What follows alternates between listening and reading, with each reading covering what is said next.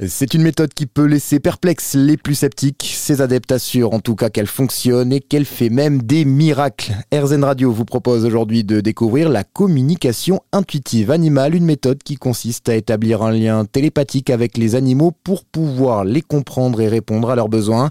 C'est ce que pratique Corinne Aubry et elle est avec nous aujourd'hui pour en parler. Bonjour Corinne. Bonjour. Vous êtes thérapeute spécialisé dans le domaine animalier, vous proposez des séances de communication intuitive animale.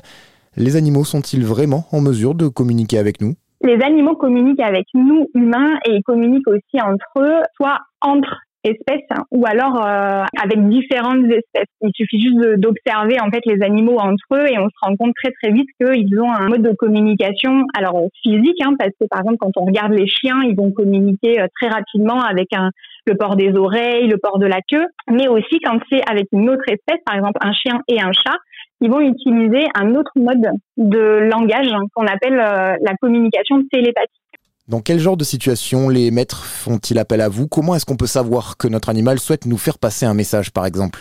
Alors ça peut être très varié. Euh, en fait, dès lors qu'il y a un, changement de comportement euh, dans la vie de l'animal, un changement quotidien, c'est que derrière il y a un message. Donc ça peut être des choses émotionnelles, euh, des événements qui vont être passés, vécus par l'animal, qui viennent euh, impacter en fait la, vie euh, quotidienne de l'individu, parce qu'il va y avoir des, événements dans le quotidien qui vont relancer en fait ce souvenir ou cette émotion du passé.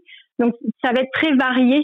Donc c'est pour ça que c'est intéressant de pouvoir laisser l'animal exprimer et non pas nous humains d'interpréter ce qu'on pense savoir ou ce qu'on peut voir par rapport à ce que l'animal nous exprime pense par exemple aux chats qui n'ont pas forcément la possibilité de pouvoir aller en extérieur. Euh, il y a une, frustration qui est générée euh, du fait de l'enfermement. Et le fait de pouvoir laisser le chat s'exprimer, ça vient en fait euh, dégonfler un peu cette frustration.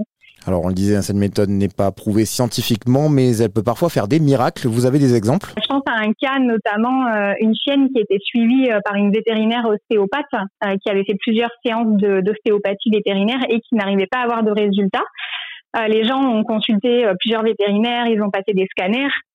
Et c'est une jeune chienne qui avait trois ans et qui euh, ne se levait plus. Donc elle était clouée au sol, impossible de se lever.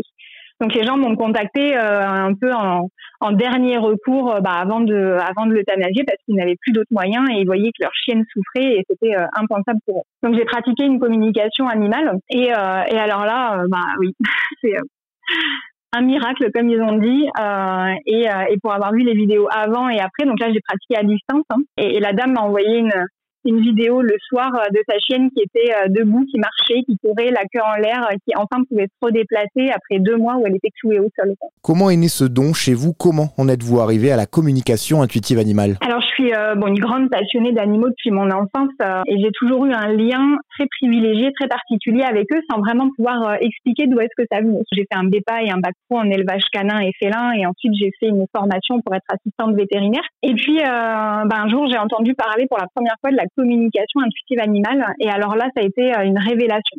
pour moi, ça, un monde s'est ouvert, il y a une, une énorme prise de conscience. Et donc j'ai fait un premier stage, un premier atelier comme ce que je propose maintenant actuellement. Et, et puis bah là, voilà, je suis allée moi expérimenter euh, mes propres capacités intuitives. Et alors là, euh, voilà, ça a été euh, la révélation. Et du coup, comme après, j'arrivais plus à avoir suffisamment de temps entre mon métier d'assistante vétérinaire et ma pratique de communication animale, bah, j'ai choisi de quitter mon poste au sein de la clinique vétérinaire pour me consacrer pleinement à pouvoir accompagner les humains et les animaux avec la communication intuitive animale. Merci Corinne d'avoir été avec nous aujourd'hui sur RZN Radio pour nous faire découvrir la communication intuitive animale. Et pour plus d'infos, rendez-vous sur votre site internet communication-intuitive.com.